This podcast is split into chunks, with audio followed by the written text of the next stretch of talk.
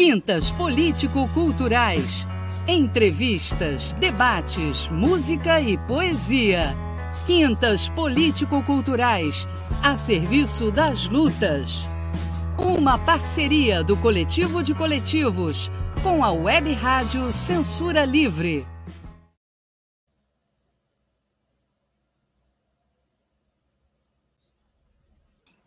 Hoje nós estamos fazendo uma edição especial do programa Quintas Político-Culturais, diante dos trágicos acontecimentos que ocorrem hoje na região da Palestina. Hoje é dia 26 de outubro de 2023 e esse é o vigésimo programa da série Coletivo de Lutas e de Lutadores classistas, anticapitalistas e democráticos, apresentada pelo programa Quintas Político-Culturais. Esse programa é uma parceria do Coletivo de Coletivos com a Web Rádio Censura Livre. Desde 1948, quando o mundo horrorizado pelo holocausto nazista contra os judeus avalizou a cessão de um amplo território das terras palestinas para os judeus, uma região que vivia séculos de paz, abrigando muçulmanos e judeus, passou a viver conflitos, guerras e a expoliação ininterrupta de um povo, o povo palestino. O Estado de Israel, um Estado fundado sobre bases racistas e militares, com o apoio e o financiamento de bilhões de dólares anuais feitos pelos Estados Unidos, de 1948 para cá, aumentou sistematicamente seu território, descumprindo leis internacionais, desrespeitando resoluções sucessivas da Organização das Nações Unidas, a ONU, e mantendo uma política colonial sobre toda a Palestina, que ano após ano. Liga a televisão, ó. Tá passando a televisão. André, o microfone, André. Que ano após ano vê seu território reduzido. Em 1993, seis anos após o primeiro grande levante palestino, conhecido como a Primeira Intifada, ocorrida em 1987, ano em que também o Hamas foi criado, a maioria dos palestinos depositaram suas confianças na perspectiva de uma saída negociada, nos acordos que entraram para a história como Acordos de Oslo, cidade da Noruega onde foram assinados pelo governo de Israel e pelo presidente da Organização para a Libertação da Palestina de então, Yasser Arafat, mediado pelo presidente dos Estados Unidos, Bill Clinton, para os palestinos, que em mais de 60% apoiaram a iniciativa de uma saída negociada, era o sonho de que, por essa via, pudessem ter um Estado soberano independente de Israel. Mas os acordos que previam apenas cinco anos de relativa autonomia em algumas regiões da Cisjordânia, enquanto se discutiam as soluções definitivas para as grandes questões da região, fracassaram definitivamente em 2000, quando, após novo encontro em Oslo entre o primeiro-ministro de Israel, Yitzhak Rabin, e o presidente da OLP, Yasser Arafat, testemunhado também pelo presidente dos Estados Unidos, Bill Clinton, não se chegou a nenhum avanço. Nesse mesmo ano, se iniciaria a segunda intifada palestina, depois que autoridades israelenses foram à mesquita de Al-Aqsa, sagrada para os muçulmanos, num característico ato de provocação. Enquanto isso, Israel manteve sua política expansionista na Cisjordânia, com levas de assentamentos para novos colonos vindo do exterior, quando o Acordo de Oslo foi assinado, em 93, havia 110 mil colonos vivendo na Cisjordânia. Hoje são mais de 700 mil.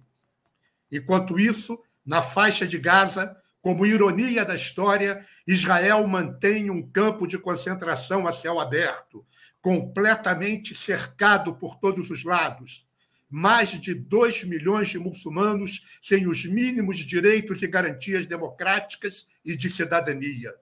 Israel controla tudo na faixa de Gaza: a luz, a água, o combustível, a entrada e saída de transporte, ajuda humanitária e, inclusive, o saber. É nesse contexto que se dão os acontecimentos de 7 de outubro, onde, em uma incursão militar extremamente bem planejada, um grupo de militantes altamente treinados do Hamas, da Jihad Islâmica e da Frente Popular para a Libertação da Palestina conseguem romper o cerco, penetrar no território israelense e destruir a brigada de fronteira do exército israelense, uma das mais bem equipadas e treinadas do mundo. Independente da avaliação política dessa ação, com as quais podemos ter mais ou menos acordo, o golpe causado no Estado colonizador e ocupante de Israel foi profundo e tremendo, levando Israel a tentar ganhar a opinião pública mundial com a alegação de que foi um golpe contra civis e por aí ter sustentação para o massacre de palestinos, aí sim, claramente civis, que se impôs em Gaza. Esse é o contexto mais geral da discussão que abriremos hoje aqui, com a presença do professor Ramesh Maluf, doutor em geopolítica pela USP e especialista em Oriente Médio, e também na questão palestina. E também com André Malinovski, dirigente do Centro Cultural Otávio Brandão e membro do a luta do povo palestino. Estava previsto também a presença de Fran Sérgio Goulart, coordenador executivo da iniciativa Direito à Memória e Justiça Racial e membro do Júlio Negro. Mas até agora, Fran Sérgio não apareceu e nós ficamos no aguardo da sua entrada a qualquer momento. Dito essas palavras iniciais, passo a palavra para seus dez minutos com dois de tolerância inicial ao professor Ramés Maluf, por favor. É, boa noite, agradeço o convite, Júlio. Perdão.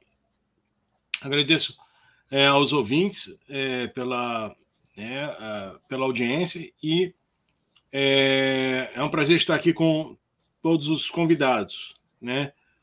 Bem, a questão central que está em jogo hoje, lá na faixa de Gaza, é a limpeza étnica da Palestina é, e o genocídio da população palestina uh, pelas forças de ocupação israelenses, por causa da questão, sobretudo, do caráter né, do Estado dito judaico.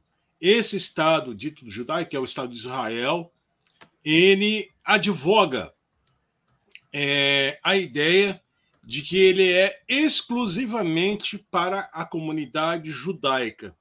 Mas qual comunidade judaica, né? Que está estabelecida lá, especialmente a partir do final do século XIX? É uma comunidade judaica oriunda da Europa, né? Um projeto de colonização europeu naquela região.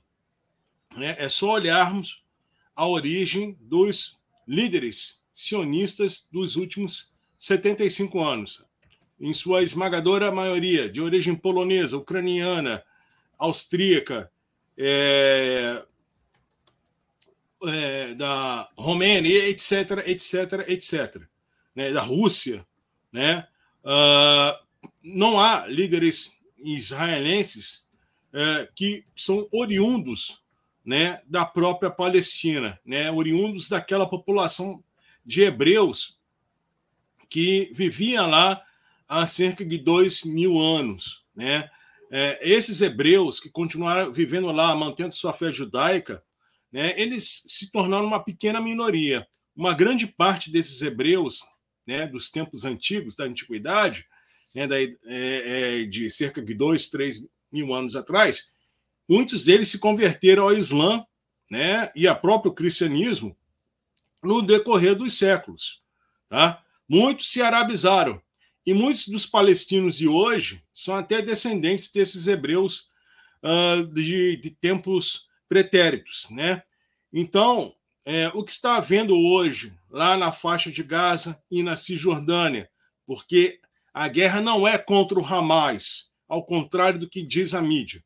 A guerra é contra a Palestina e os palestinos.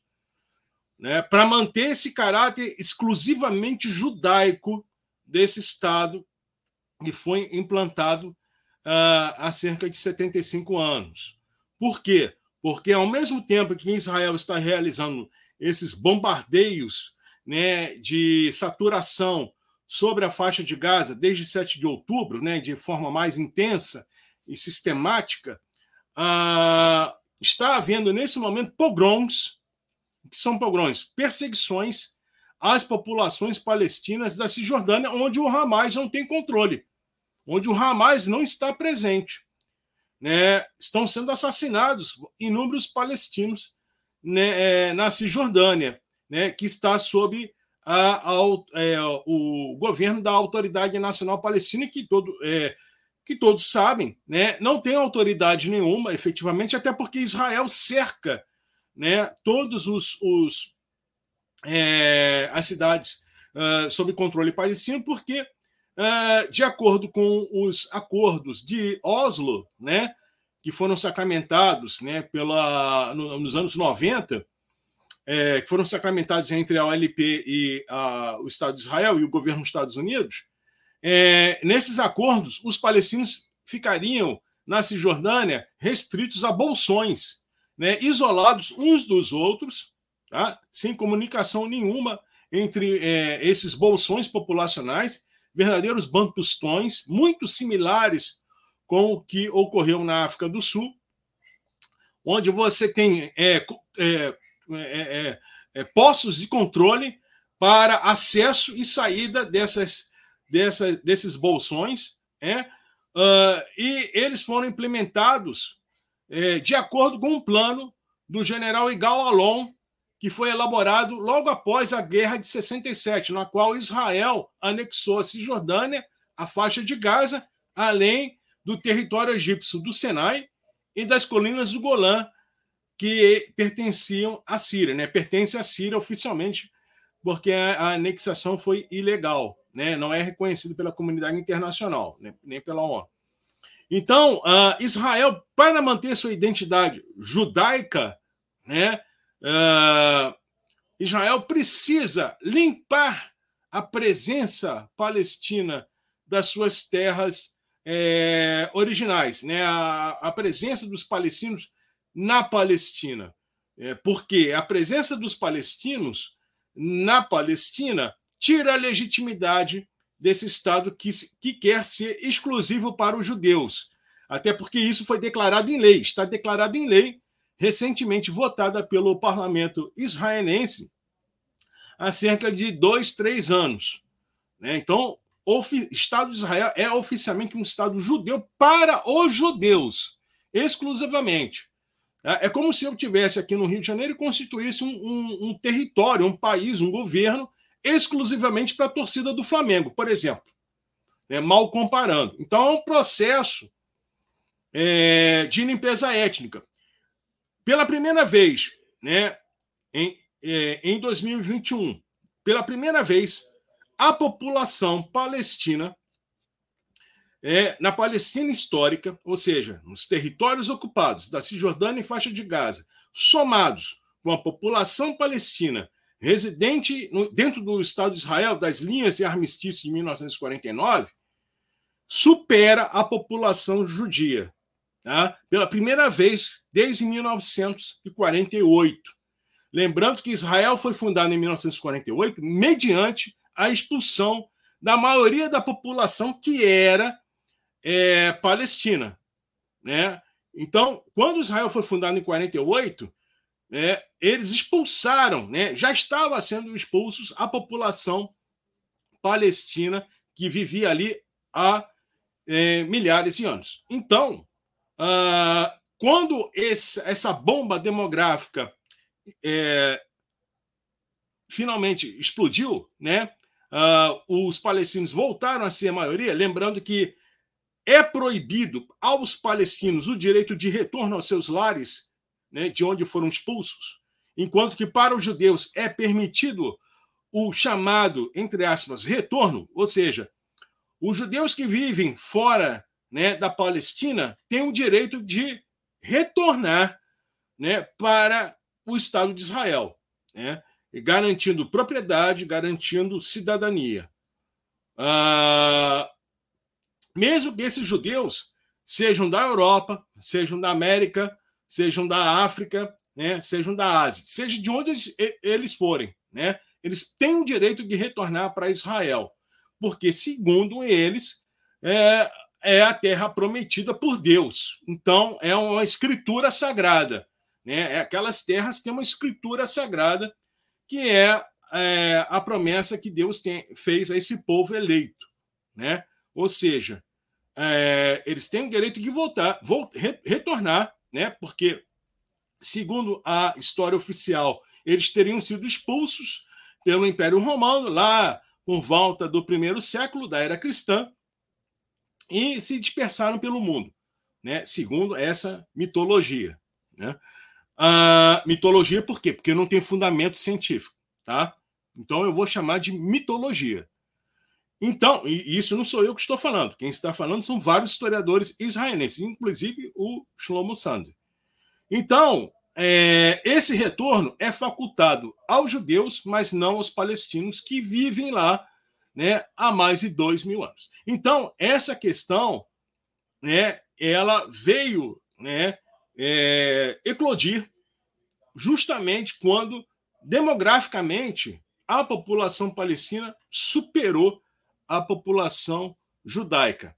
Lembrando que né, Israel reivindica para si uma identidade judaica, exclusivamente judaica.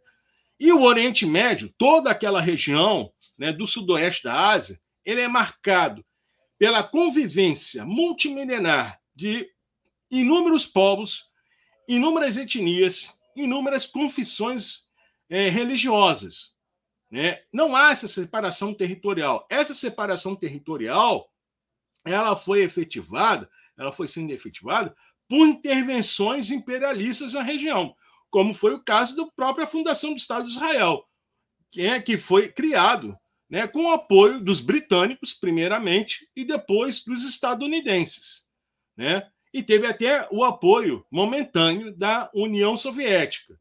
Né? Depois a União Soviética percebeu seu erro né, e apoiou os movimentos revolucionários é, árabes e, inclusive, se posicionou contra uh, o expansionismo israelense. Né?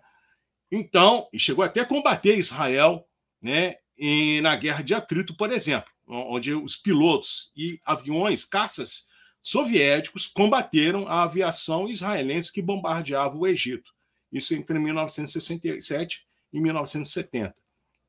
Então, a partir desse momento, né, é, houve essa percepção e, ao que parece, o Benjamin Netanyahu, que está né, em crise política, né, devido aos processos que sofre pelo judiciário israelense de corrupção. É, pelo que parece, Benjamin Netanyahu negligenciou a segurança né, de Israel e permitiu que comandos né, da resistência palestina fizessem operações é, de grande envergadura dentro do território israelense em 7 de outubro. Né?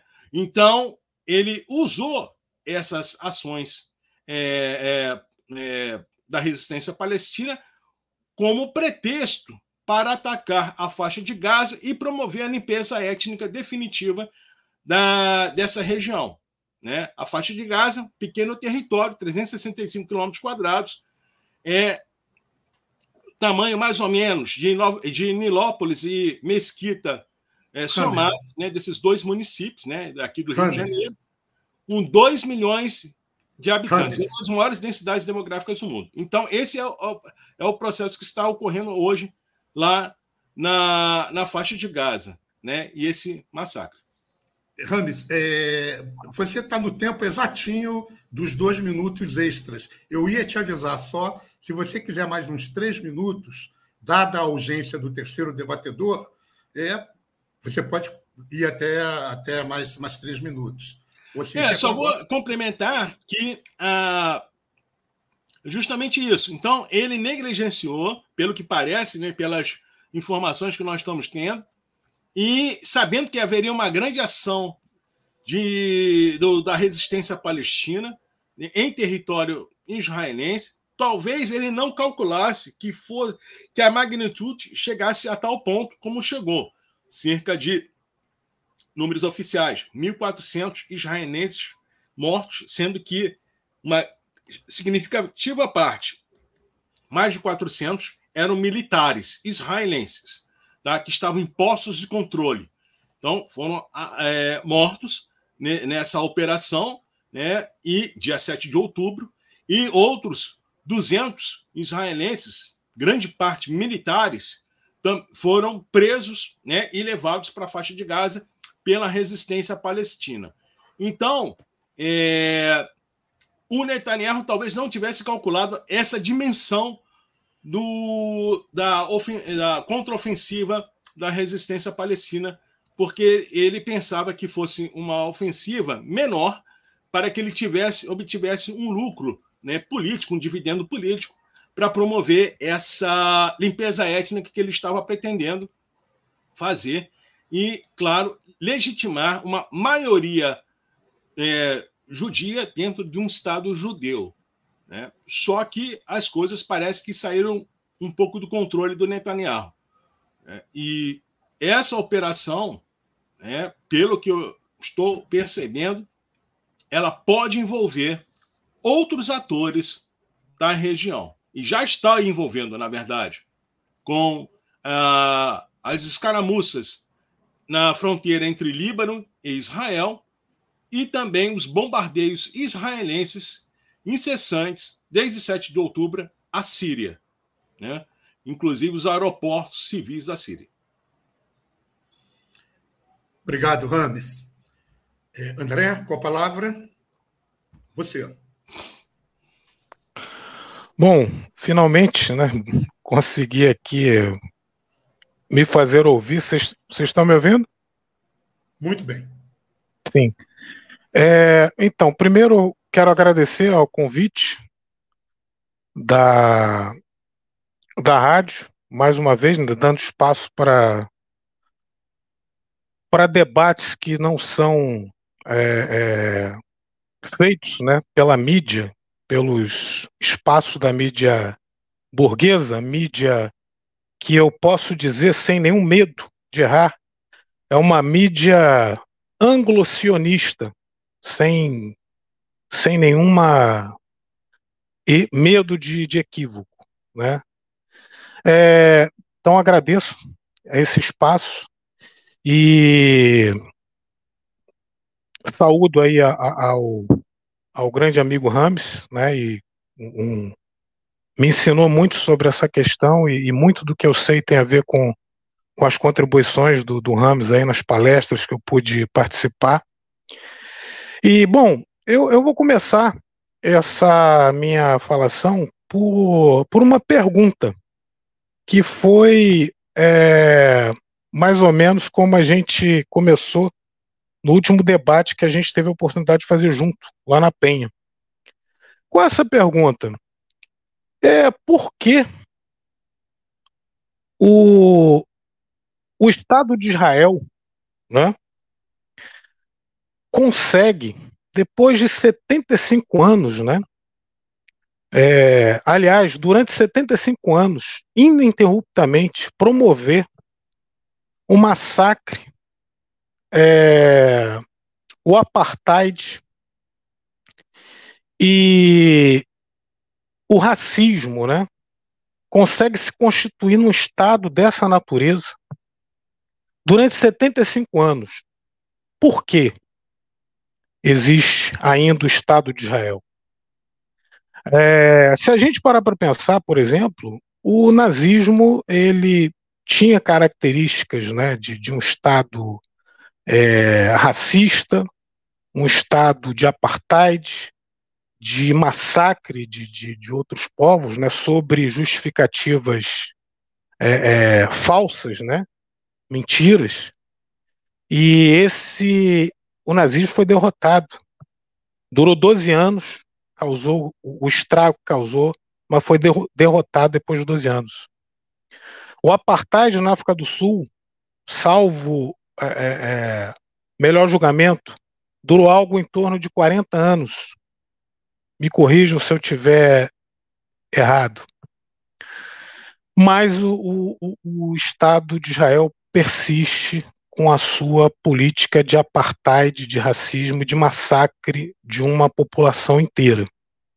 Então eu deixo essa pergunta para que as pessoas que estão nos, nos assistindo, para que vocês também pensem um pouco nisso. É, o Rami já trouxe aí várias é, é, é, informações importantes que não cabe aqui eu ficar repetindo, porque a gente vai falar basicamente das mesmas situações. Ele expôs um panorama, expôs um histórico. Você também, Júlio, já abriu com um histórico bastante detalhado da situação, né? É, o que eu vou citar, na verdade, são alguns dados, né, que nos dão uma pista da razão de Israel ainda é, é, contar com esse apoio é, de vários países, vários estados, não do povo desses países. Né? A gente vê que é, é, durante essa semana milhões de pessoas foram às ruas no mundo todo. Em Paris, onde há, pasmem, Paris um, um, na França, um país que é, é, é, é reconhecido como uma democracia, né? É, as manifestações pró-Palestina estão proibidas, proibidas. Ou seja, é, é um crime, né? É, estão criminalizando a solidariedade ao povo palestino. Ainda assim, milhões de pessoas, milhares de pessoas foram às ruas em várias cidades em Paris, uma multidão. Né? Na Inglaterra, um país onde é, é, se quer pronunciar a, a, a consigna do boicote, é, desinvestimento e sanções a Israel, é considerado crime de antissemitismo. Milhões, milhares de pessoas foram às ruas em manifestações. Tivemos manifestações nos Estados Unidos, multitudinárias.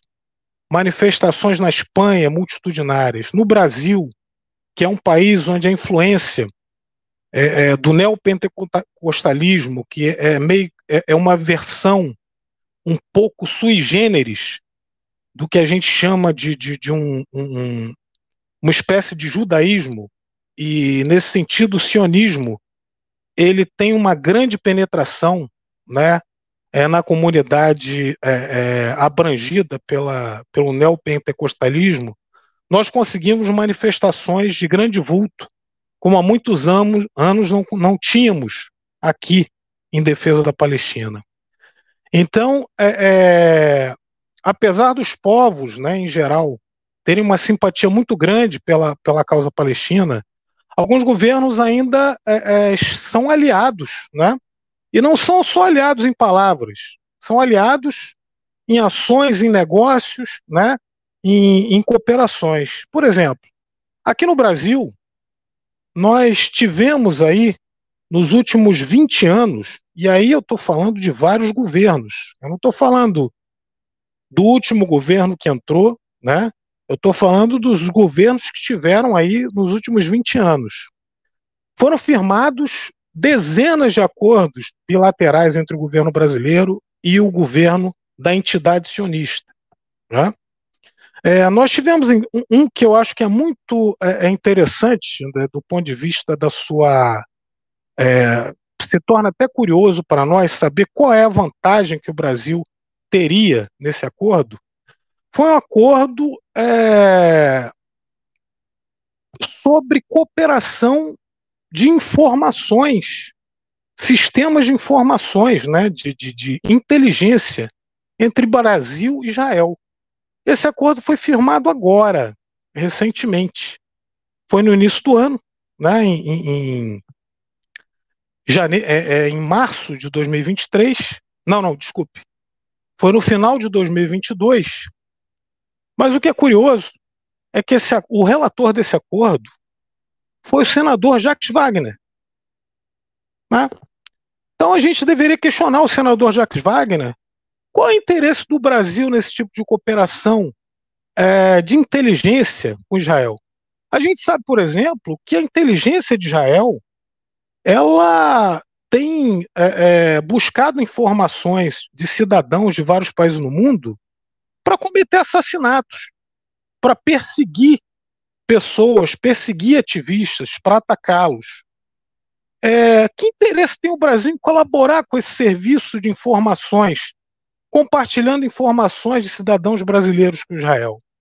Então, isso é, é um acordo que nós temos que é, é, escrutinar, né? temos que investigar com bastante. É, é temos que pesquisar. É bastante temerário isso. Temos um, um, acordo também recente de abertura do espaço aéreo brasileiro para aeronaves israelenses, né? É, assim, é um, um, um, acordo que prevê é, é, uma, uma, é, os mesmos direitos, digamos assim, para as aeronaves brasileiras em Israel e as aeronaves israelenses aqui no Brasil. É, eu penso, qual é o interesse de Israel nisso? Né, nesse acordo de céus abertos, de cooperação, serviços alfandegários e tudo mais, nesse momento específico nessa situação específica. Então, é, é, isso é bastante curioso.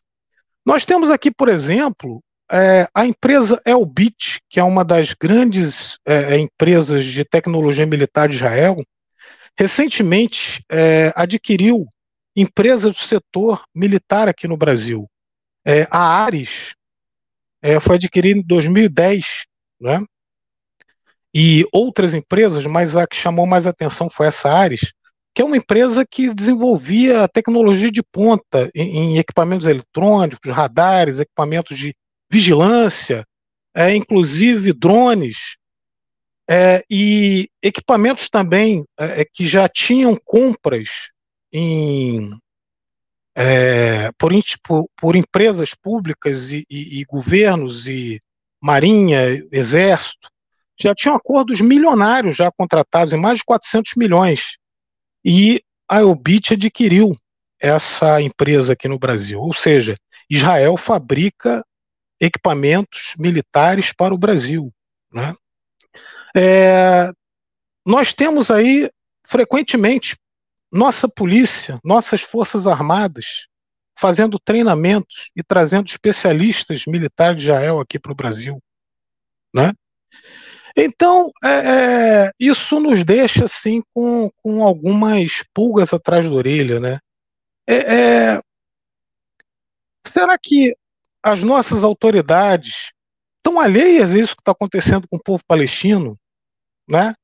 Será que é, diante dessa barbárie que acontece agora contra o povo palestino, está acontecendo nesse momento, população civil sendo bombardeada, né? A maioria da população é de crianças e jovens e mulheres sendo bombardeadas indiscriminad indiscriminadamente, numa barbárie completa. E nós, com esse tipo de relação é, é, é, carnal com o Estado sionista, com a entidade sionista. Então nós temos que rever e pressionar este governo, nós temos que cobrar deste governo que rompa relações rompa relações diplomáticas, que pare de fazer negócios com esse Estado sionista. O mundo boicotou o apartheid da África do Sul. Curiosamente, os países que não boicotaram foi justamente Israel, Estados Unidos, Grã-Bretanha. Esses não boicotaram o, o Estado do apartheid da África do Sul e apoiavam o apartheid até o seu triste fim né, até o, o, a sua agonia final, assim como agora apoiam Israel. Então, nós temos que pressionar. A nossa função é pressionar esses governos, é colocar, é, é denunciar essa relação é, que eu não acho outra palavra senão espúria.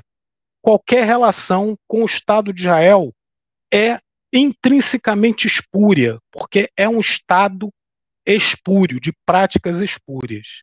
Né? É, eu quero falar alguma. É, é, quanto tempo eu tenho ainda, Júlio?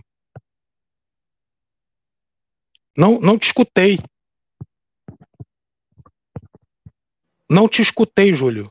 Mais uns três minutos para você ficar com o tempo que o Ramos.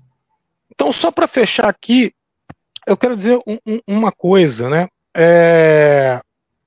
Muita gente se pergunta, né, e, e, alguns debates que eu tenho assistido e alguns dos que eu participei, é... se é possível existir, por exemplo, é, se havia um acordo de paz né, entre é, é, os, a entidade sionista e os palestinos. Né?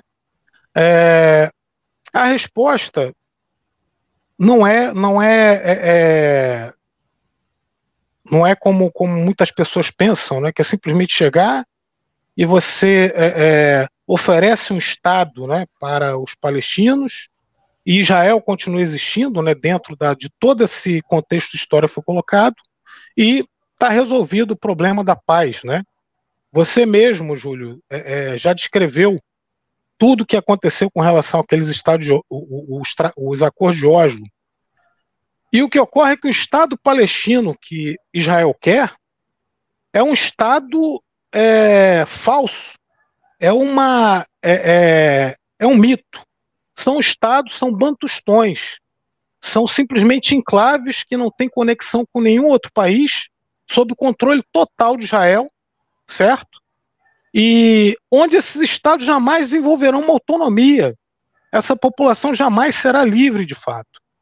Então não pode haver paz jamais numa condição dessa. Então é isso que os militantes que hoje falam em paz, né, e nós queremos a paz também, mas sem fazer esse tipo de questionamento, eu acho que devem rever também e, e, e, e aderir à causa palestina e, e de uma forma é, é, mais coerente, né? não ficar simplesmente colocando o Estado agressor de Israel e o povo palestino no mesmo patamar. Né? Obrigado, André. É, nós já temos algumas pessoas aqui participando, mas eu queria passar a palavra agora, dando meu boa noite ao meu querido Manuel. Aliás, eu abri o programa hoje um pouco assodadamente, porque nós já abrimos com 10 minutos de atraso, e eu nem dei boa noite aos participantes que estavam chegando, não dei boa noite ao Rames, não dei boa noite ao André, eu saí direto para os. Vamos, vamos aos fatos. Boa noite. Manuel, boa noite, Manuel. Você quer dar o seu, seu boas-vindas aí aos dois, aos participantes? Eu queria dar uma boa noite a todos. É um prazer estar com o André, velho companheiro nosso, ao professor Rames. E eu queria fazer uma pergunta que tem a ver com algumas, alguns elementos que vocês já colocaram, mas eu queria que vocês fizessem uma, uma, uma análise mais profunda sobre isso, que é a questão do imperialismo. Né? Israel só existe a partir do que a gente entende como imperialismo.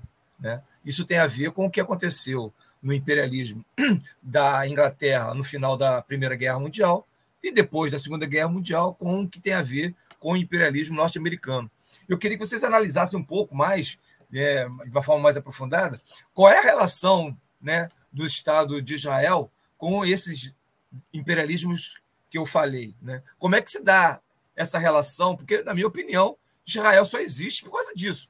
Dificilmente existiria algo parecido com Israel se não fosse esse papel que o Israel cumpre como é, uma, uma, uma, cunha dentro da região. Né? Eu queria que vocês falassem um pouco mais sobre esse elemento.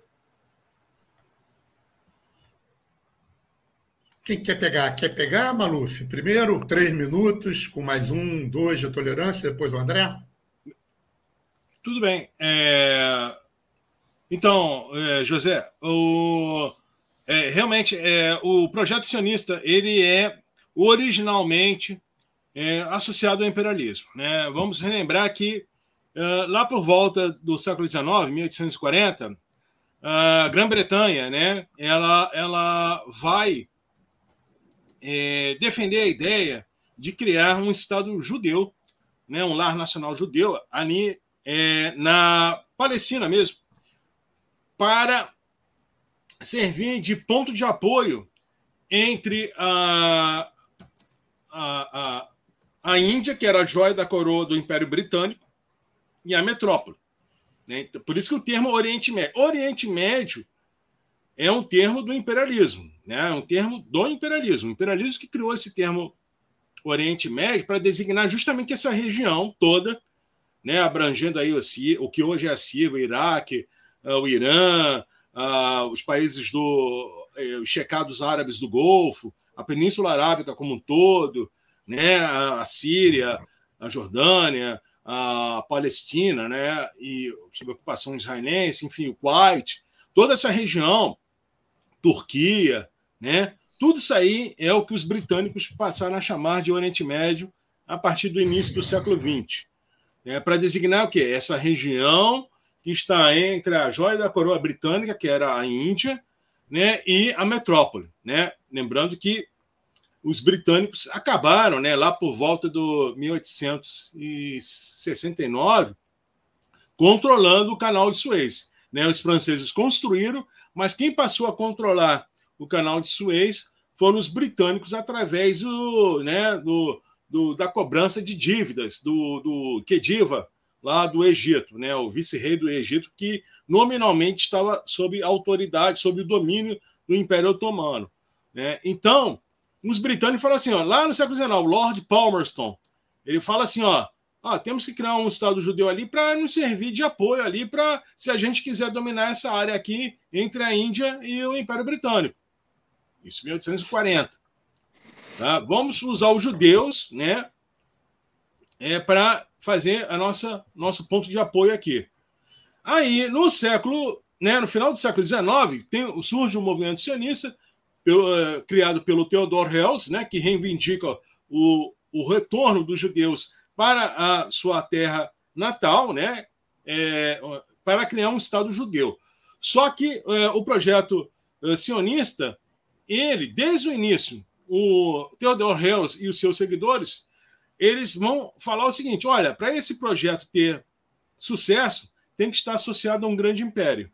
Aí, primeiro, os sionistas, o movimento sionista, que não era popular ainda, né? não era, não era popular mesmo, inclusive era mal visto dentro da comunidade judaica. É, era pediu o apoio do Império Otomano, que controlava a região, pelo menos nominalmente. Depois, né, eles perceberam que o Império Otomano já estava indo para o né, água abaixo o Império Russo. Depois procuraram apoio dos alemães, depois o apoio, claro, dos britânicos. Né? Aí, no final, lá, já no, na, no, nos momentos finais da, da Primeira Guerra Mundial, os britânicos né, usaram né, a cartada da presença judaica ali na, na Palestina e também dos judeus da, da Europa para justificar sua presença no Oriente Médio, né? E, e, é o que vai ocorrer. O Império Otomano ele desaba, né? No final da Primeira Guerra Mundial, porque ele era, ele era aliado da Alemanha. E uh, com os destroços do Império Otomano, né? Uh, os britânicos uh, iriam implementar seu mandato sobre a, a área, né? Sobre a região, né? Sacramentado pela Liga das Nações e seus derivados. Né? Então, a partir da década de 20 do século passado, né, os britânicos vão implementar uh, o seu mandato na região. Com base em quê? O que, que é, serviria de legitimidade para a presença britânica na região? A presença de um lar nacional judaico, né, que foi é, elaborado pelo né, a Declaração de Balfour, Lord Balfour, né, que era um sionista cristão, né, Lord Balfour era um sionista cristão, né, as origens do sionismo cristão estão lá na reforma do século XVI. Né? Eu não vou aqui falar sobre o sionismo cristão, que também é um assunto vastíssimo. Então, uh, os britânicos uh, legitimaram sua presença lá com uma, o, a, a, famosa Declaração de Balfour. Bem, teve a Segunda Guerra Mundial, né, teve o genocídio dos, dos judeus na Europa, e aí os judeus, percebendo que o Império Britânico também estava indo né, por água abaixo, estava desabando, eles procuraram apoio dos Estados Unidos. Né? Então, com o apoio dos Estados Unidos e também né, o eventual apoio da União Soviética foi fundamental para a consecução do projeto sionista, que era a constituição do, do Estado de Israel. Né? É, tanto que os, os sionistas vão promover atentados contra a, a presença britânica, o, o, mandato britânico.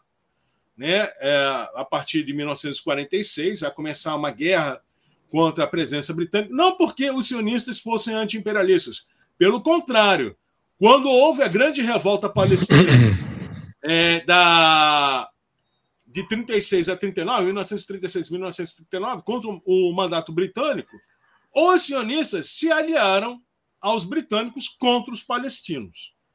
Então aí você vê a natureza né, colonial imperialista do projeto sionista. Tá? Então, não era por é, questões anti-imperialistas que eles combatiam o Império Britânico, né? como teve a ilusão a União Soviética naquele momento. Né? Eles ficaram iludidos porque os, os sionistas estavam combatendo os britânicos, mas isso foi uma ilusão.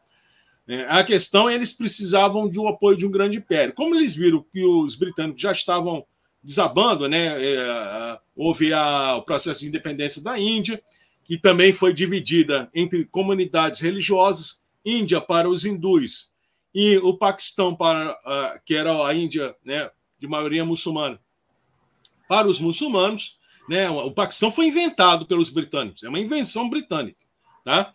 Houve transferência de populações, houve mais de um milhão de mortos na independência da Índia, tá? Isso é pouco falado, né?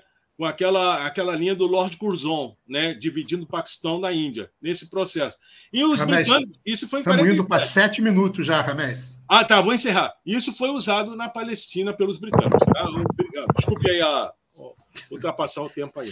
Eu sei que o assunto é apaixonante, você conhece bastante e quer transmitir isso, mas é por causa da exiguidade do tempo mesmo. André, certo. você quer fazer, quer fazer alguma, alguma colocação em cima dessa questão?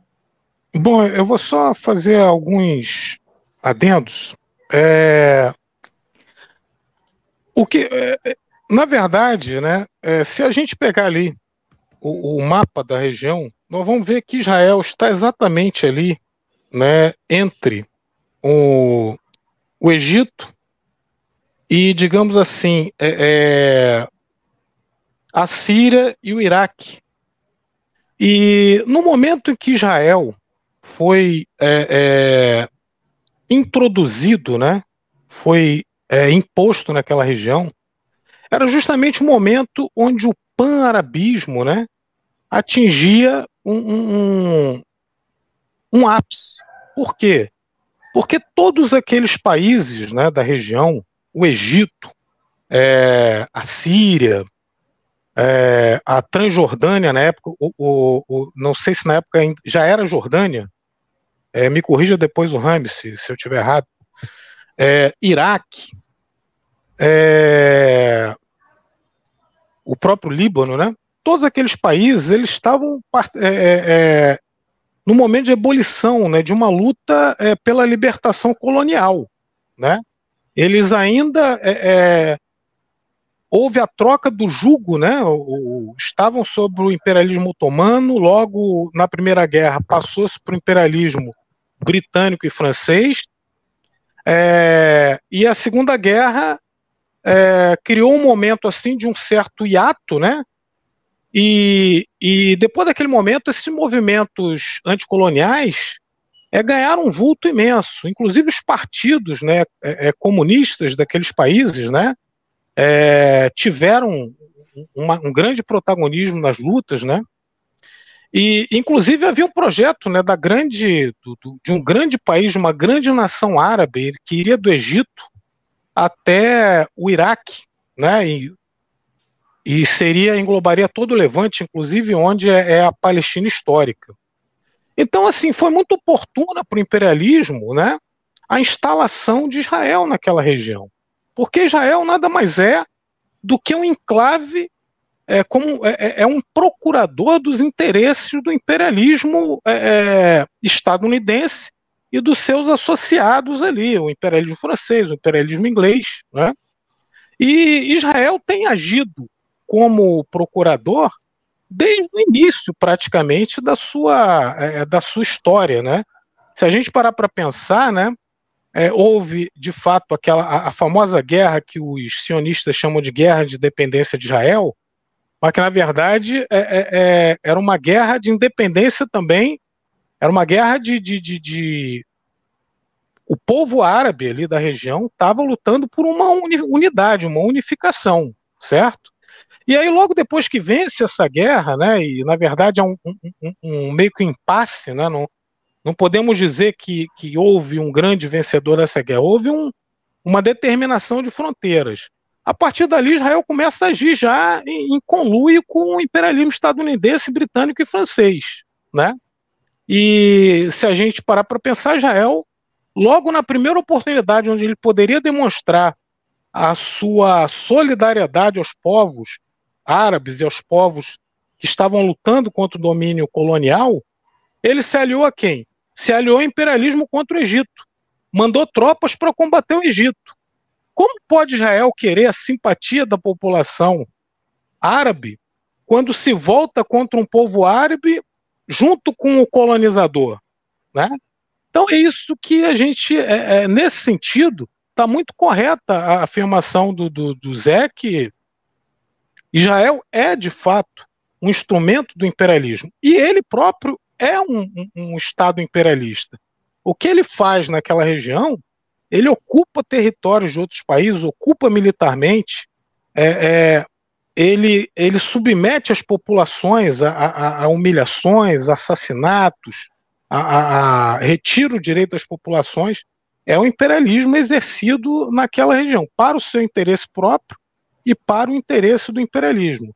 Até porque é, é esse Estado de conflito constante e essa é, é, ação de Israel, essa provocação constante, torna aquela região uma região instável, né?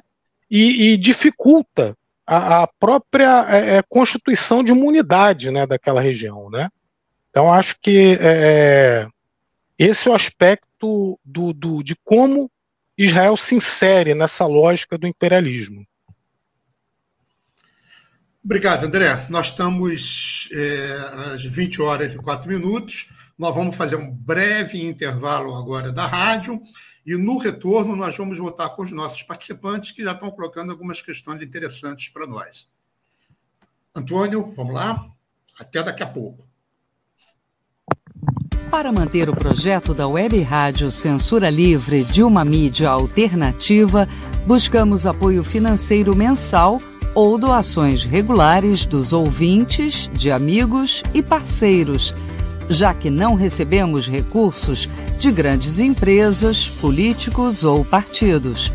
Seja um apoiador regular e ouça o agradecimento no ar durante as edições dos nossos programas. Sua ajuda é muito importante para nós. Enviamos prestação de contas mensal aos nossos apoiadores temos uma vaquinha virtual permanente. Anote o endereço virtual apoia.se barra CL Web Rádio. apoia.se barra CL Web Rádio. Saiba mais sobre a emissora no WhatsApp 21 96553 8908. Web Rádio Censura Livre. A voz da classe trabalhadora. jornalismo, debate sobre temas que você normalmente não encontra na mídia convencional, participação popular, música de qualidade e muito mais. Web Rádio Censura Livre, a voz da classe trabalhadora. Quintas Político-Culturais. Entrevistas, debates, música e poesia.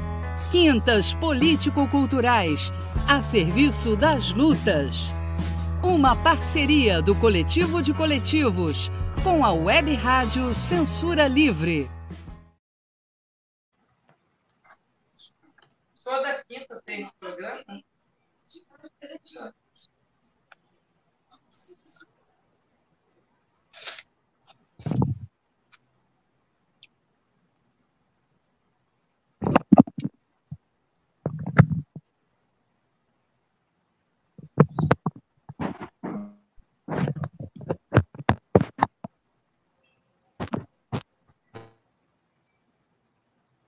Análise Livre. Hoje.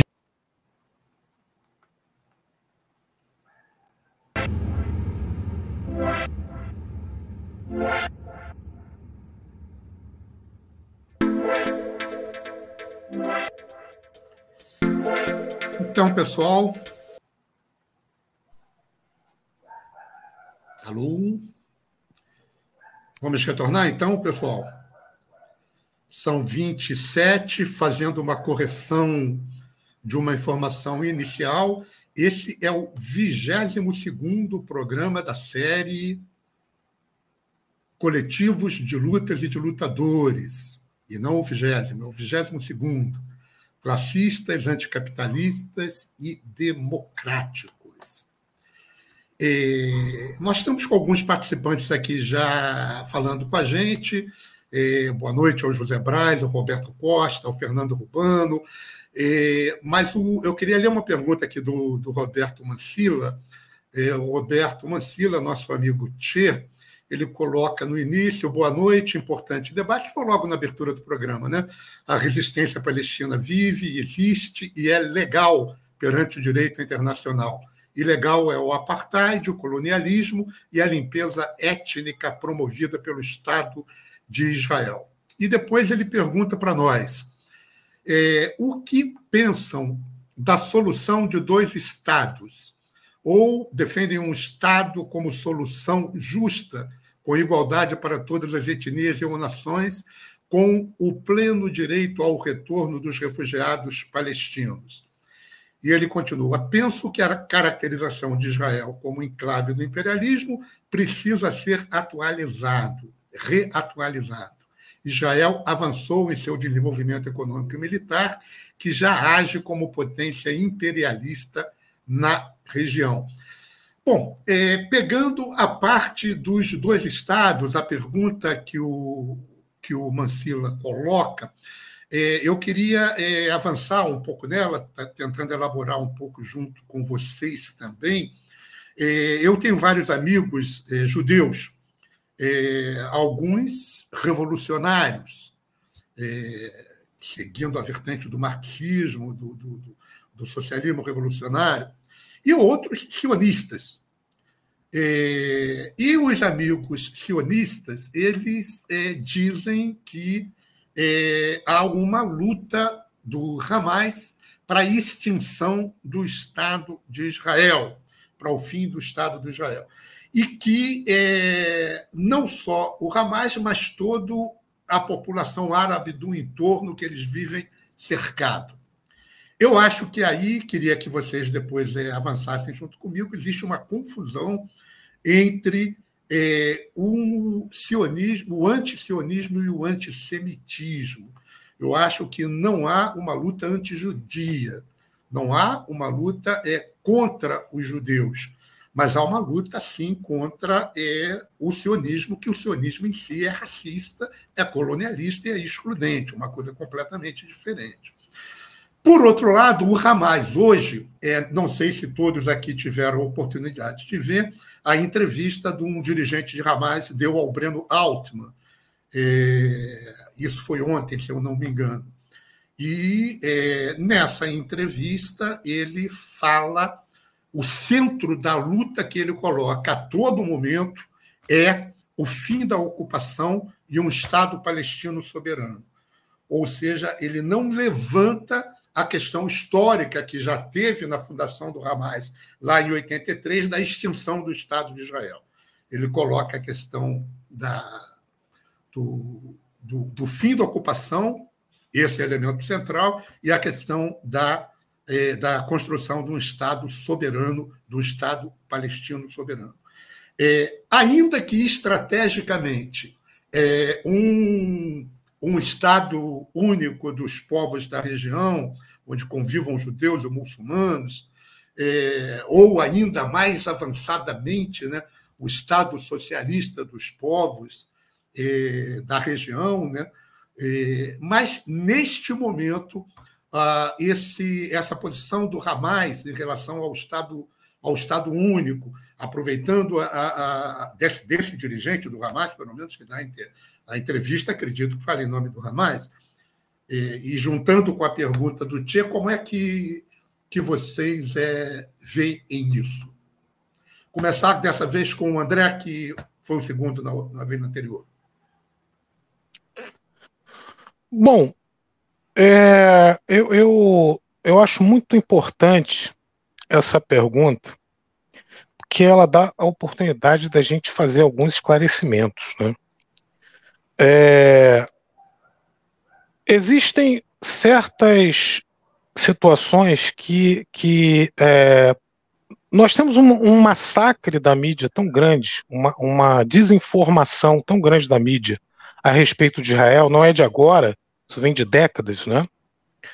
E isso tem a ver com o próprio é, as próprias premissas que fundamentaram o Estado de Israel, certo? Tal como existe hoje. É, primeiro, quero colocar alguns detalhes, né? A resolução 181 da ONU que foi de 29 de 11 de 1947. Ela está disponível na internet para quem quiser consultar, tá? Essa resolução, ao contrário do que é dito pela, pela mídia e pelo sionismo, ela não estabeleceu o Estado de Israel. Ela, ela estabeleceu é, na em, em palavras, né? É, dois estados, quer dizer, na verdade, um estado aonde conviveriam palestinos, judeus, todos nas suas nos seus assentamentos originais, com a sua religião respeitada, com a sua é, é, autonomia respeitada, com direito ao acesso aos locais sagrados de todas as religiões respeitado, livre trânsito em todo o território da Palestina, que ali está bem claro, né? Não está determinado o Estado de Israel. Israel criou o seu Estado pela violência, pelo massacre, pela expulsão dos palestinos, e depois do fato consumado, depois dos massacres de várias vilas é, é, é, do terrorismo né, é, exercido pelas, pelo exército israelense, pelas milícias israelenses, declarou a independência do que eles chamaram de Estado de Israel. A total arrepio de todos os itens constantes na resolução 181. Israel descumpriu todos, sem exceção. Se vocês duvidam de mim, Leiam lá a resolução e vocês vão comprovar isso. Ou seja, Israel já começou como uma fraude e um desrespeito é, é, é patente das resoluções da comunidade internacional. Esse é o primeiro ponto que eu quero colocar. O segundo ponto é que existem alguns direitos que nós não podemos negar aos palestinos. O direito de retorno, por exemplo. Todos aqueles milhões de palestinos que hoje vivem né, no Líbano, na Jordânia, no Iraque, na, é, é, é, é, na Síria, no Brasil, na Europa, no mundo inteiro, eles não podem retornar para as suas casas que foram tomadas por Israel lá em 1946, 47, 48. Não podem. E pior, eles não podem retornar nem para a Palestina agora, aquele pequeno território, aqueles bantustões. Eles não podem retornar nem para aquela prisão a céu aberto, que é Gaza. Então, se nós dizemos que, se nós dizemos, olha, os palestinos têm direito de retorno, Então, para onde que eles vão retornar? É para onde existe o território tomado pelo sionismo, certo? Então, eu, eu sou a favor do direito de retorno. Isso é uma questão. É, a outra questão é que se é, é, é os palestinos têm direito de retorno e têm direito de voltar para suas terras, eles também têm direito à ampla cidadania no território que eles moram, que eles vão morar. E essa ampla cidadania pressupõe que eles tenham direito a voto, têm direito a terras, têm direito a adquirir propriedades, têm direito a um passaporte, a viajar, se puderem, para onde quiserem, aonde deixarem que eles vão, e a retornar, assim como qualquer israelense que viaja para qualquer país pode voltar para Israel. Né? Esse é o segundo ponto certo?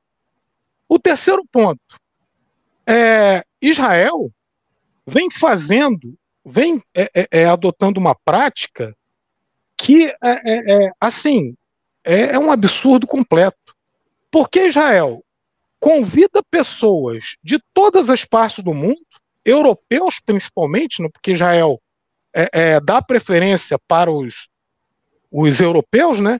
e chama esses europeus para o seu território, para o seu território não, para serem colonos em terras alheias.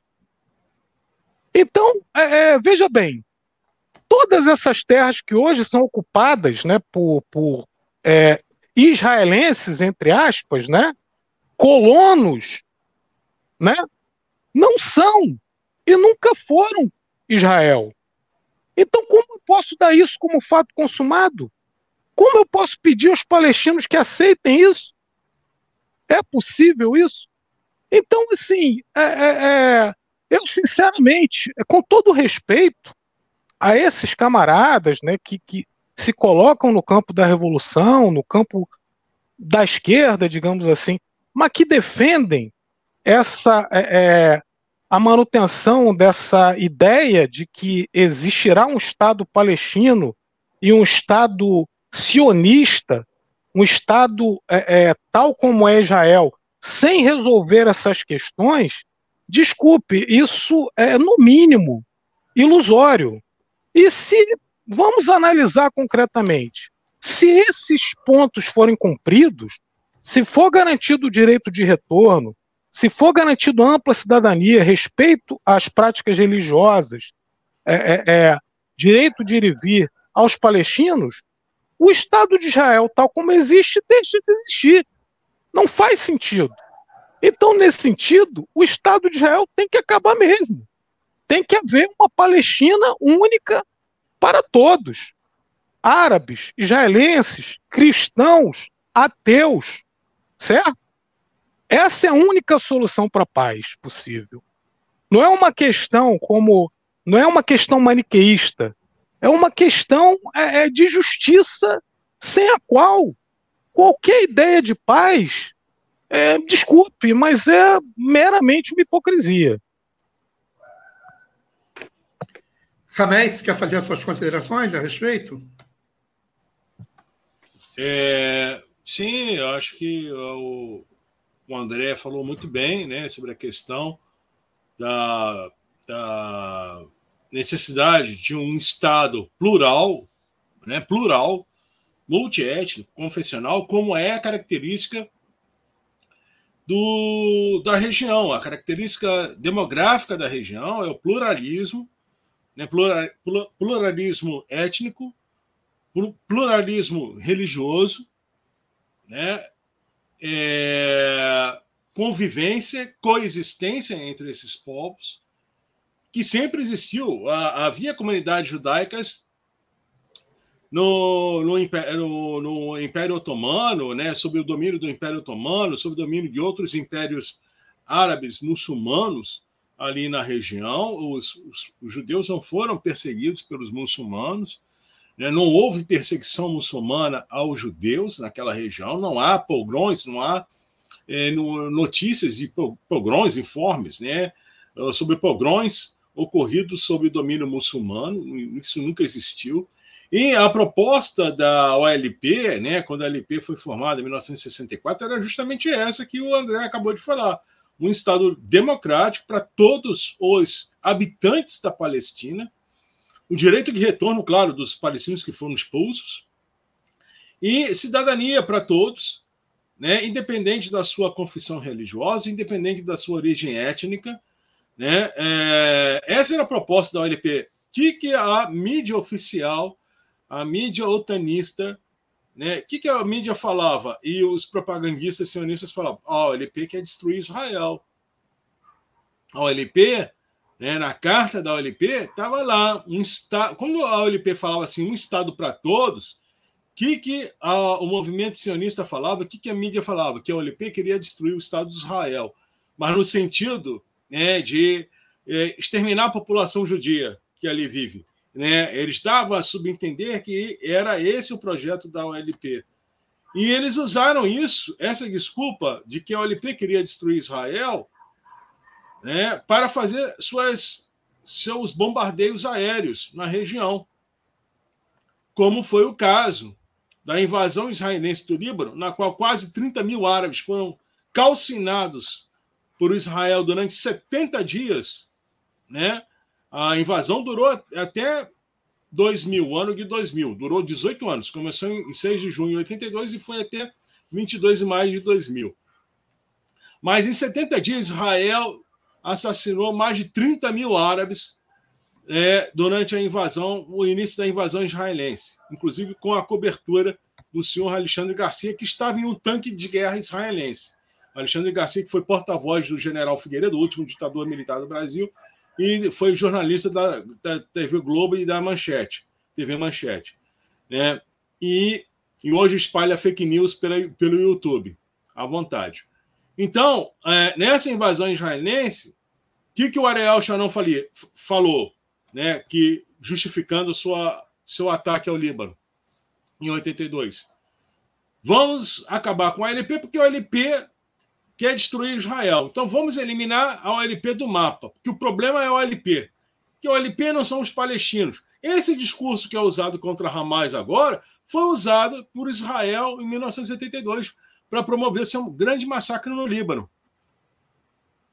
É o mesmo, é o, é a mesma fita, é uma fita, é, é, é, é o disco arranhado.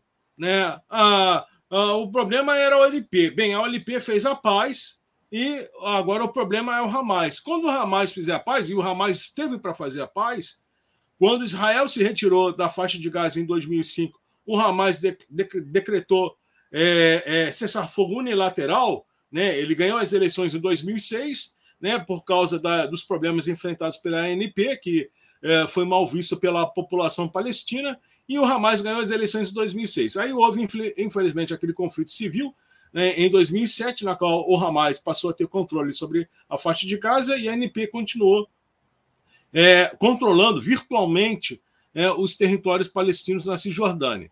Né? E o ah, que, que a, a mídia ocidental junto com os Estados Unidos e Israel, falaram: ah, o Hamas sempre quis nos destruir e nós não reconhecemos o Hamas. E aí passaram a bombardear a faixa de Gaza, assassinaram o líder do Hamas. E aí o Hamas teve que abrir mão do seu cessar-fogo unilateral.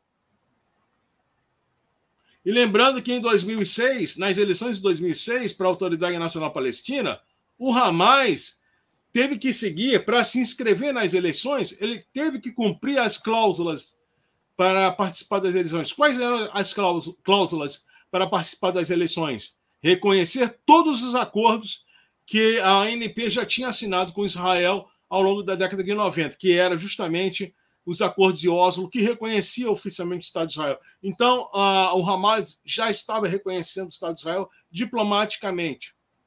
O Hamas nunca eh, quis é, é, é, é, romper né, com é, essas cláusulas que foram assinadas pela NP. Por isso que ele participou das eleições de 2006, reconhecendo é, os acordos assinados ao longo da década de 90, chamado Processo de Paz de Oslo.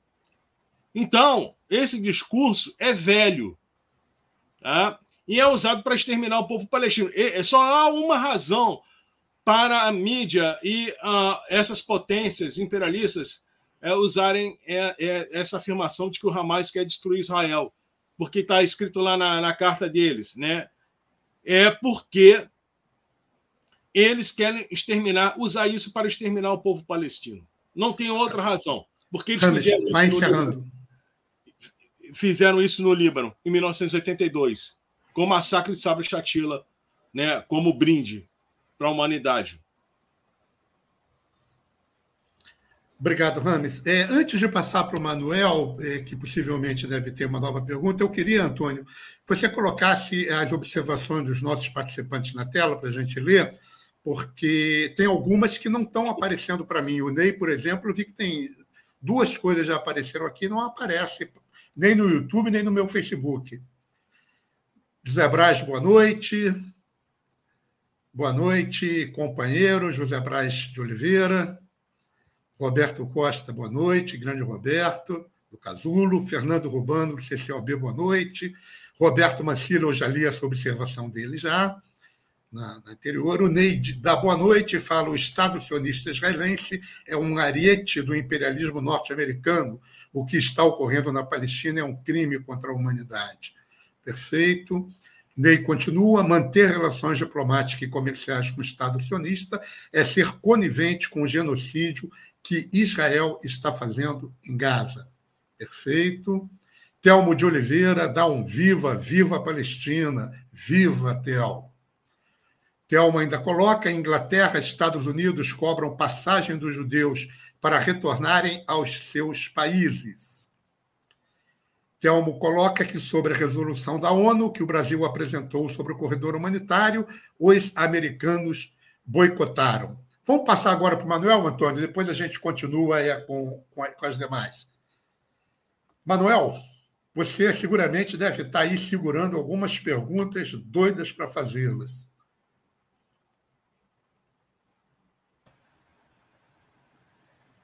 É verdade. É que é um tema tão. Né, aprendi muito né, com os companheiros. Né, é, é muito interessante mesmo. Eu, eu queria sair um pouquinho, é, companheiros, é, da questão internacional e voltar um pouco para o Brasil, porque essa discussão ela também entrou no debate político brasileiro, né? principalmente utilizada pela extrema direita e o bolsonarismo, que utilizam essa questão do, é, da questão de Israel e tal, de uma forma muito bem, bem, bem planejada. Né? Então, então, você vê, por exemplo, esse setor evangélico usando a bandeira né, de Israel e atacando o governo né, por uma posição dúbia do governo. Então, eu queria que vocês falassem um pouco mais sobre como que vocês analisam a utilização da extrema-direita brasileira, que é muito confuso também, porque é uma conversa de louco aquilo, né? Porque os caras acham que, por exemplo, Israel está é, é, tá lutando é, uma terra santa por onde Jesus vai retornar. Isso eu já ouvi pessoas falando isso, né? Como se o Estado de Israel, o Messias de Israel, fosse Jesus Cristo. E aí fica né, uma, uma discussão maluca, né? Então, existe uma, uma, uma, grande ignorância também por parte da população brasileira sobre o que é o Estado de Israel, o que é a religião judaica e o que são os palestinos, né? e até mesmo diferente também em relação ao que é o Hamas. Mas eu queria que vocês falassem um pouco sobre como que é essa. E, e também a esquerda também é muito dúbia no, nesse sentido de, de colaborar para essa, discussão.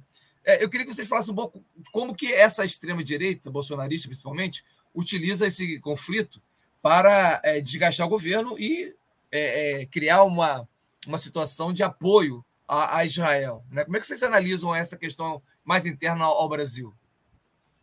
Para a gente ficar numa questão só do Brasil, é, ainda que eu queira é, refrisar e pedir aos companheiros que tentem é, se ater aos cinco minutos de limite é, da resposta, mas eu queria colocar alguma coisa a mais na pergunta é, que vocês já colocassem, não só a questão da extrema-direita, mas é, que, por um lado, procura desgastar o governo, mas, por outro lado, também o papel do governo nesse processo.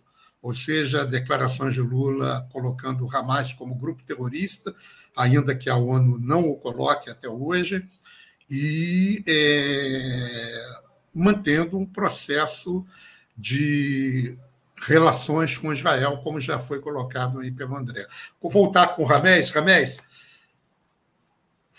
cinco minutos no limite, porque a pergunta é um pouco grande, eu ia falar três minutos só. Certo, vou tentar resumir bem. Lembrando que é, esses movimentos neopentecostais surgiram no Brasil através da ditadura militar burguesa, instalada por um golpe né, de 64, invasão naval Yankee. Né, os militares trouxeram esses é, é, pastores neopentecostais dos Estados Unidos para o Brasil, patrocinaram eles né, para combater ah, os setores progressistas da Igreja Católica e a própria Igreja Católica e os setores progressistas como um todo. Né? E realmente esse processo de engenharia social, claro, promovido pela ditadura, mas também com o apoio dos, dos Estados Unidos, está dando resultados aí. Né? Lembrando que o golpe de 64 né, é, definiu o Brasil como membro da civilização ocidental. Né? O mentor do golpe de 64, o general Golberito Couto Silva, ele defendia o Brasil como integrante da civilização ocidental. Né? E o que é o Ocidente? O Ocidente é isso que está aí. É o imperialismo, o colonialismo, o capitalismo, né? o saqueio dos povos é, na, na Ásia, na África, na América Latina. Então, é, o golpe de 64 não foi derrotado. A ditadura militar burguesa ela não foi derrotada né? É, nem militarmente, nem ideologicamente, enfim. Então, o resultado está aí. Né? A estrutura estatal brasileira é, ela foi formada, né? essa estrutura estatal que nós temos hoje, ela é oriunda desse golpe. Né? Então, o Brasil tem postura é, pró-ocidental, o Brasil está no hemisfério ocidental, né? embora não seja da tal civilização ocidental, né? até porque o que define a civilização ocidental é a questão racial, segundo os próprios é, estadunidenses, ideólogos estadunidenses da ideia de Ocidente, né? como o Samuel Huntington, né? o pensamento estratégico né? do, do Samuel Huntington, ele declara isso explicitamente no seu livro Choque de Civilizações. Então, é, o Brasil né, embora não seja considerado pelos Estados Unidos como membro da civilização ocidental, a nossa burguesia, a nossa classe dirigente né, e classe dominante, eles consideram o Brasil como membro do Ocidente. Então, isso vai se refletir o quê? Nas, é, nas preferências é, políticas ideológicas. Né?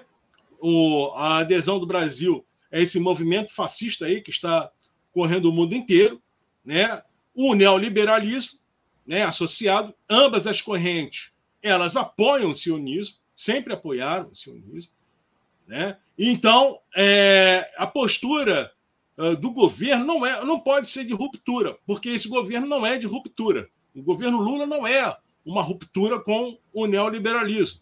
Então, ele não pode agir rompendo com essa herança. Então, essa é a limitação e até porque gente do próprio governo, próprio mesmo, integrantes do governo, lembrando que o Lula não declarou o Hamas terrorista, né? Isso eu tenho que fazer essa justiça. Ele declarou que a ação do Hamas foi terrorista, que é um pouco diferente. Tá? Declarar o Hamas terrorista é uma coisa, declarar que a ação do Hamas foi terrorista é outra coisa. Tá?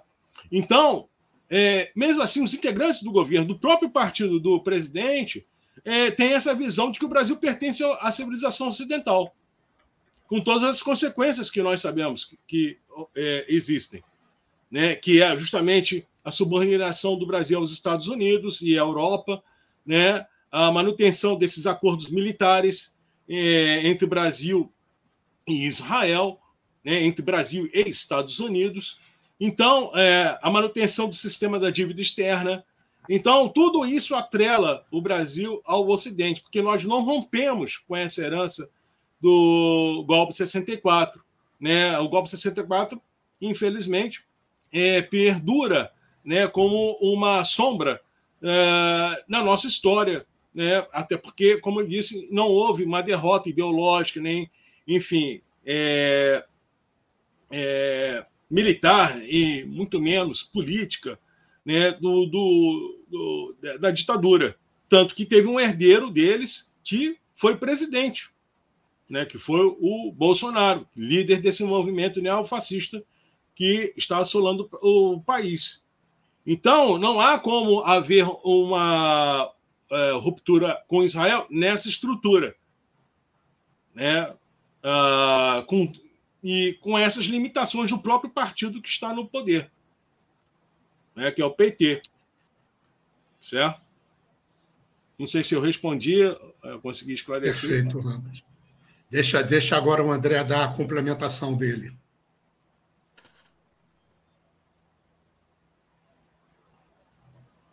O som, o som, André. É, Manuel, é, é, com relação a essa questão é, é um pouco, para quem não, não, não conviveu com a comunidade evangélica, é um pouco difícil de entender essa simpatia, essa afinidade de Israel com o, os pentecostais. Isso não é uma coisa do governo Bolsonaro, isso não é uma coisa do bolsonarismo, isso é muito anterior. Isso tem a ver com a própria é, digamos, característica das religiões pentecostais. Eles, na verdade, eles baseiam a sua doutrina religiosa basicamente no Pentateuco, né? Pentateuco são cinco livros da Bíblia do Antigo Testamento que é, aí eu vou colocar, tá? Muitas aspas, muitas observações, tá? E, e com muito cuidado, porque isso é um tema muito é, é, complexo. O Pentateuco, grosso modo, é basicamente judaísmo, é basicamente o Torá. Logicamente, tem muitas diferenças, tem muitas complementações, é, é, mas basicamente é o Torá é o Velho Testamento. Por assim dizer, digamos que é, podemos afirmar, assim, com, com, com uma certa segurança, que essa religião neopentecostal é uma espécie de judaísmo cristão. Por isso, eles têm toda essa é, é, referência com Israel, o Estado de Israel, é, é a questão dos reis é, é, hebreus, né? Então, daí vem essa simpatia, não é uma coisa do bolsonarismo. Obviamente, o bolsonarismo, como vem aparelhando o, o, o, os pentecostais para outras questões, também está aparelhando para o apoio ao imperialismo anglo-sionista, né? sem dúvida nenhuma. Bom, isso é uma questão, né? Agora, com relação ao governo Lula. Primeiro, assim, é, como eu coloquei, eu acho que não há não há como fazer uma mediação, né? não há meio termo nessa história. É, eu acho que está claro que em não se condenar é, única e exclusivamente é, Israel pelo estado de coisas que está acontecendo na, na, agora em Gaza, é não só um erro, isso é, é criminoso, isso é absurdo. Um governo que eu considero um governo legítimo do, dos interesses do, do, do, da massa da população, deveria, no mínimo, condenar Israel única e exclusivamente. E também, e aí eu defendo, né, que deveria romper relações com Israel de imediato, expulsar a representação diplomática de Israel. Isso é o mínimo para mim que deveria se exigir de um governo, certo? Mas, enfim.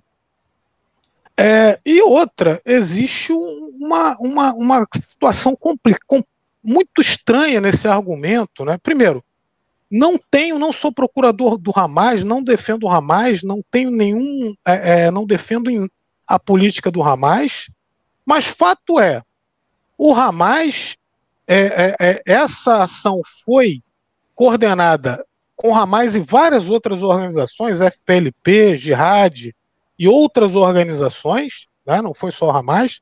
Isso, é, é, isso não existe na mídia essa informação. Só se diz que foi o Hamas que, que adotou, isso é uma mentira. Então nós não podemos partir de mentiras para fazer nossas análises, tá? tem que ter isso claro. Isso é um discurso fraudulento. Segundo, é, essa ideia de que o Hamas praticou ações terroristas, o Hamas não, a resistência palestina praticou ações terroristas, isso também é uma fraude. Não foi provado em lugar nenhum. Houve, houve é, é, é notícias aí dizendo que se decepou cabeça de Cristo, já foi provado que é uma fake news. Já foi provado. E outra, você imagina, existe uma invasão no território, nosso território brasileiro. Existe um inimigo externo que invadiu, nos expulsou. Nós temos uma luta de resistência. É, vem um, um, um colonizador lá da Europa, monta uma colônia aqui do lado do meu território, vivendo numa prisão, e eu vou atacar aquele, aquele assentamento. Eu vou atacar. Eles se colocarem numa situação de vítima e nós corroborarmos esse discurso, é absurdo.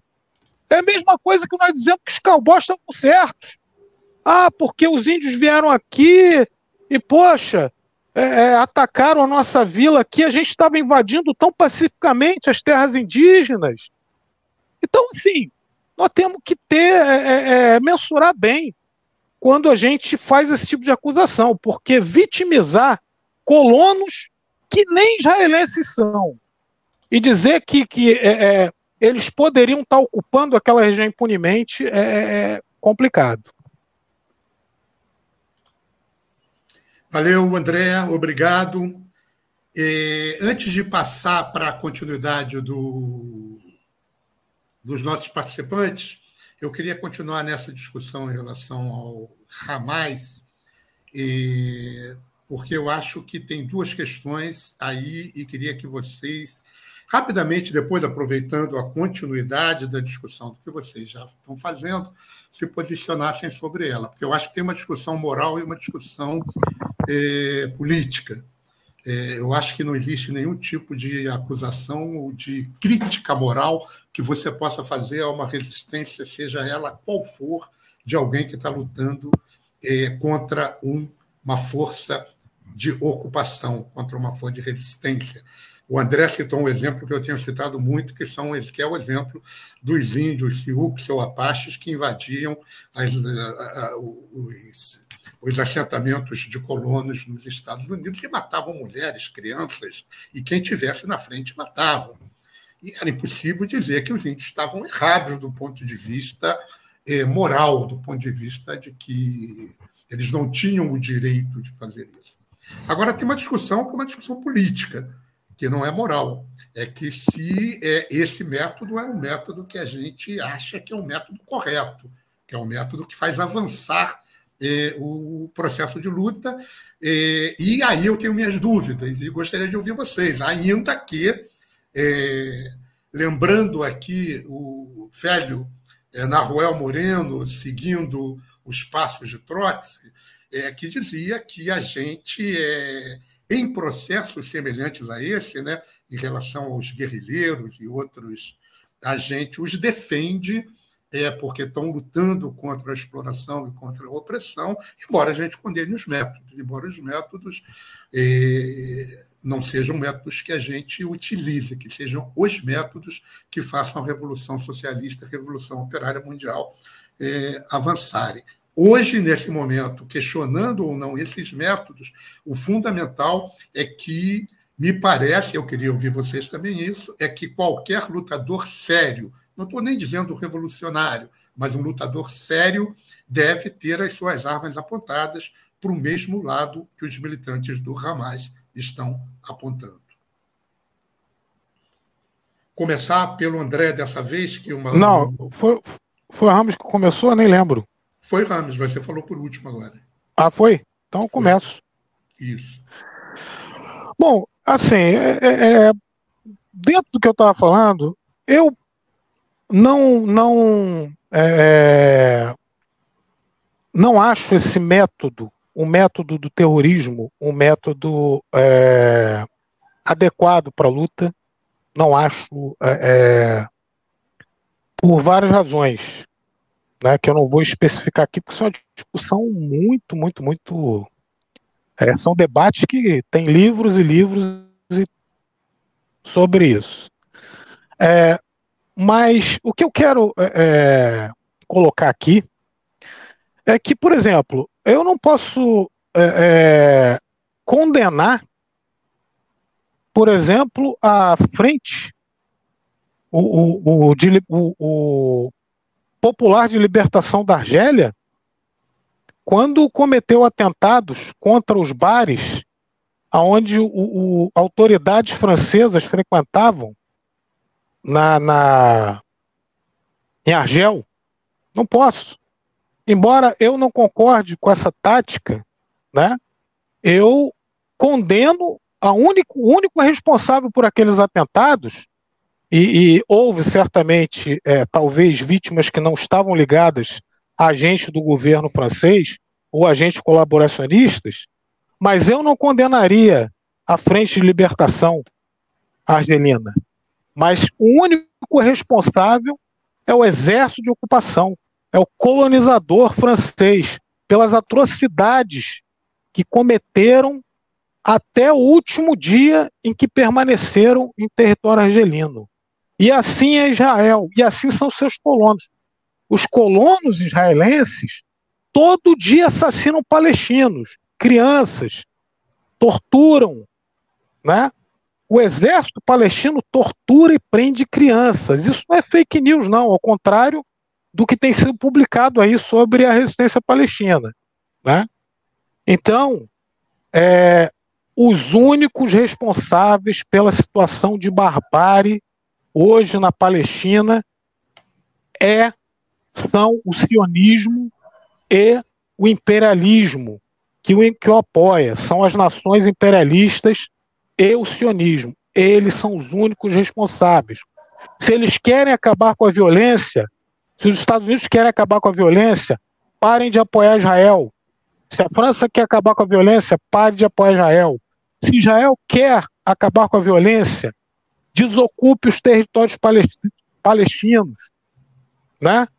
Aceite, aceite os palestinos, dê os direitos que os palestinos têm, né? Isso vai acabar com a violência, isso vai acabar com a barbárie, né? Enquanto a entidade sionista continuar praticando o massacre do povo palestino, haverá violência, porque ninguém pode, não se pode exigir de nenhum povo que aceite o jugo sem reagir. E olha, você cobrar de um, de um exército, é, é, de, um, de uma população que não tem um exército, que não tem forças armadas, não tem aviões, não tem tanques, não tem bombas, que haja, é, é, é, que se submeta, é até uma covardia, até uma covardia, porque eles têm que reagir da maneira que eles podem, né? Já Israel pode bombardear e, e matar milhares indiscriminadamente sem ser acusado de terrorista. Ele joga uma bomba de mil quilos que destrói um prédio inteiro e mata todo mundo que está lá dentro. Mas os terroristas são a resistência palestina? Então, só esse questionamento que eu quero fazer. Quem é, é, coloca essa pecha sobre a resistência palestina? É, Ram, Rames, é, eu vou te pedir para você é, falar em três minutos, tá? Porque esse ah, assunto acho que já está bem esgotando. Tá. É, Bem, foram perfeitas as colocações do André, é, complementando que uh, grande parte das chamadas é, das, das, vítimas né, da ação armada da resistência, eu usei o termo resistência não para traduzir uh, o, o acrônimo Hamas. Hamas é um acrônimo, Resistência Islâmica Palestina. É, eu me refiro justamente à resistência porque foi uma ação co é, coordenada de vários grupos palestinos da resistência, inclusive o Hamas é o maior de todos, mas a FPLP, Jihad Islâmica e outros, laicos e outros islâmicos. Né?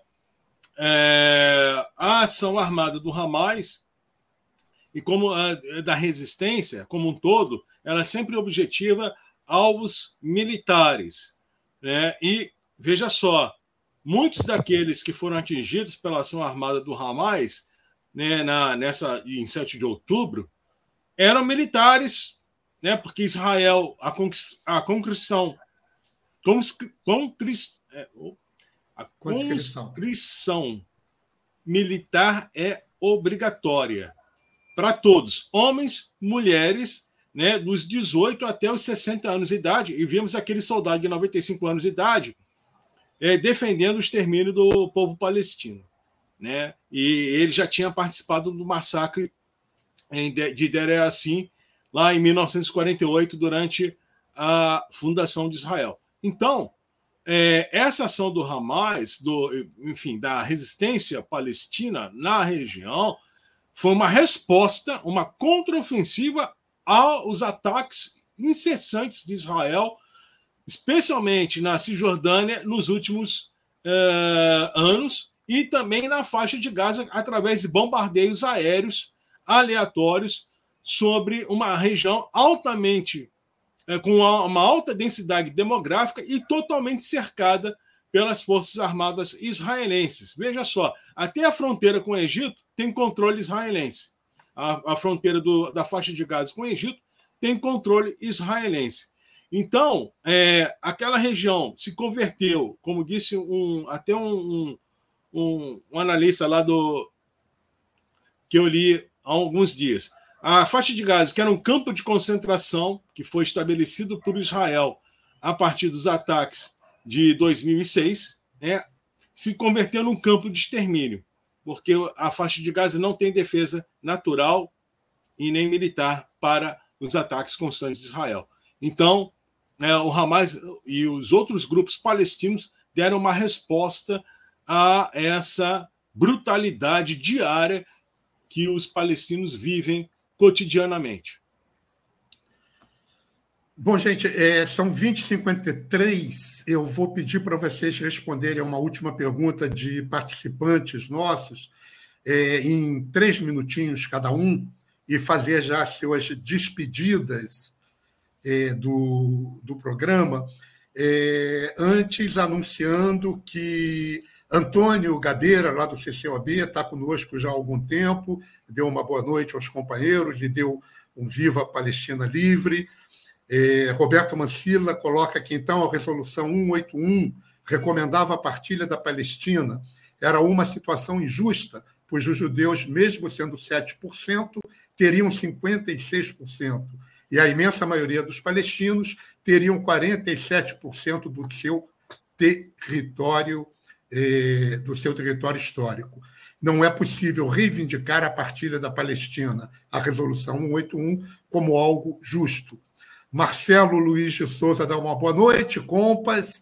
Bom debate para entendermos sobre a Palestina. Roberto Costa dá um boa Manuel. É, disse ainda que se Israel dividir Gaza, qual a possibilidade dessa guerra expandir-se até o Irã? Mas eu queria levantar também uma pergunta que foi feita pelo Moizinho é, já há algum tempo e que eu deixei para fazer depois, e que ele diz o seguinte: é, aprofundem mais sobre a questão da nacionalidade e esse fenômeno jurídico de vinculação étnica, fato de um árabe que nasce em Israel não ser reconhecido como um cidadão. Eu queria pedir para o Rames começar. Rames, é, em três minutos eu vou ter que te cortar, por favor. Tá, é, veja só, é, Israel reivindica, né, o movimento sionista reivindica uh, um, uh, um movimento nacionalista, mas de base étnica, né, para os judeus do mundo inteiro, é para os judeus. Né? E esse Estado judeu a ser construído, né, no caso, o escolhido foi a Palestina, porque eh, existiram outros lugares que os sionistas cogitaram para fundar esse Estado judeu, Uganda, Patagônia e, e Chipre e outros lugares, né, ah, eles reivindicam um Estado puramente judeu, mas esse Estado puramente judeu é para etnia, a etnia judaica, exclusivamente. Que nós sabemos, e elas estão, é, essa etnia judaica está espalhada pelo mundo inteiro, na Europa, América, América Latina, é, África, né, e é, outras áreas da Ásia. Então, é, essa reivindicação é para essa etnia, é um exclusivismo étnico contra o pluralismo da região, tá? a diversidade da região. Por isso, esse choque entre Israel e o, os demais países da região. Quer encerrar, fazer suas considerações, encerrar? Ah, muito obrigado pela audiência, pela, pelo, aos ouvintes, né? Obrigado pelo convite, né, Júlio? É, mais uma vez, já, já tive aqui outra oportunidade.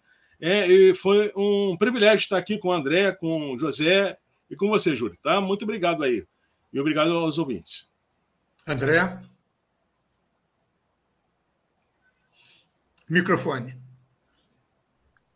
Eu vou tentar responder a pergunta. É, eu, eu creio que dois, tenha sido sobre essa. Dois minutos, sobre essa, André. É.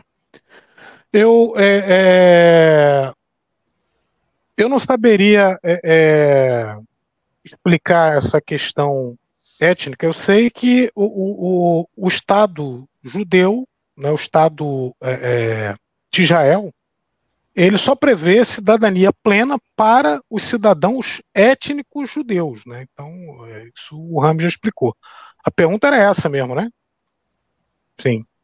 E eu quero já partir para as considerações finais, né? É, é, bom, é, é primeiro agradecer né, a todos aí, a vocês, né, pela oportunidade de a gente debater. E segundo, eu queria convocar, né, convidar todos né, para estarem se incorporando nessas mobilizações, nessas manifestações que estão marcadas. No dia 9 nós temos um grande ato, né, às 17 horas, que vai sair da Candelária e vai sair em passeata, né, vai ser a primeira passeata. E é, nós estamos em preparação para o grande ato do dia 29 de novembro, que é o Dia Internacional de Solidariedade à Palestina. E nós pretendemos fazer o um maior ato da história da solidariedade à Palestina aqui no Brasil, né, aqui no, no, Rio de Janeiro, pelo menos, que vão ocorrer esses atos em todos os estados né, que tiverem essa organização.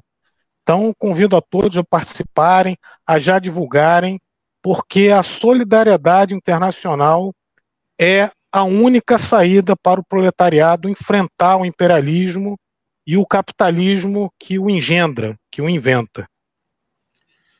Obrigado, André. Manuel? Eu queria agradecer ao André, ao professor Ramos, foi excelente. Obrigado, pessoal. Eu queria agradecer também a todos, você participante principalmente, que esteve aqui conosco até agora, ao professor Rames e ao grande camarada André Malinovi, Malinovski eh, pela presença aqui no programa, contribuíram muito para a, o esclarecimento e para quem vai vir depois assistir na rede esse programa, que desde já eu acho que a gente deve difundir e divulgar para mais pessoas. Manuel, obrigado como sempre pela parceria. Antônio, aí na retaguarda, obrigadão também. E um grande abraço a todos e uma boa noite. Até a próxima quinta. Quintas político-culturais. Entrevistas, debates, música e poesia. Quintas político-culturais a serviço das lutas. Uma parceria do Coletivo de Coletivos com a Web Rádio Censura Livre. Acompanhe a programação da Web Rádio Censura Livre no site www.clwebradio.com, no aplicativo exclusivo para ouvir rádio no celular, tablet e Smart TV. A emissora também está no Rádiosnet, um dos maiores aplicativos para esta finalidade, na nossa página no Facebook e no canal da emissora no YouTube. Acesse o nosso canal escrevendo youtube.com barra C barra Censura Livre. Tudo junto. Inscreva-se no canal e acione o sininho para receber as notificações de novos vídeos. Web Rádio Censura Livre. A voz da classe trabalhadora. jornalismo, debate sobre temas que você normalmente não encontra na mídia convencional, participação popular, música de qualidade e muito mais. Web Rádio Censura Livre, a voz da classe trabalhadora.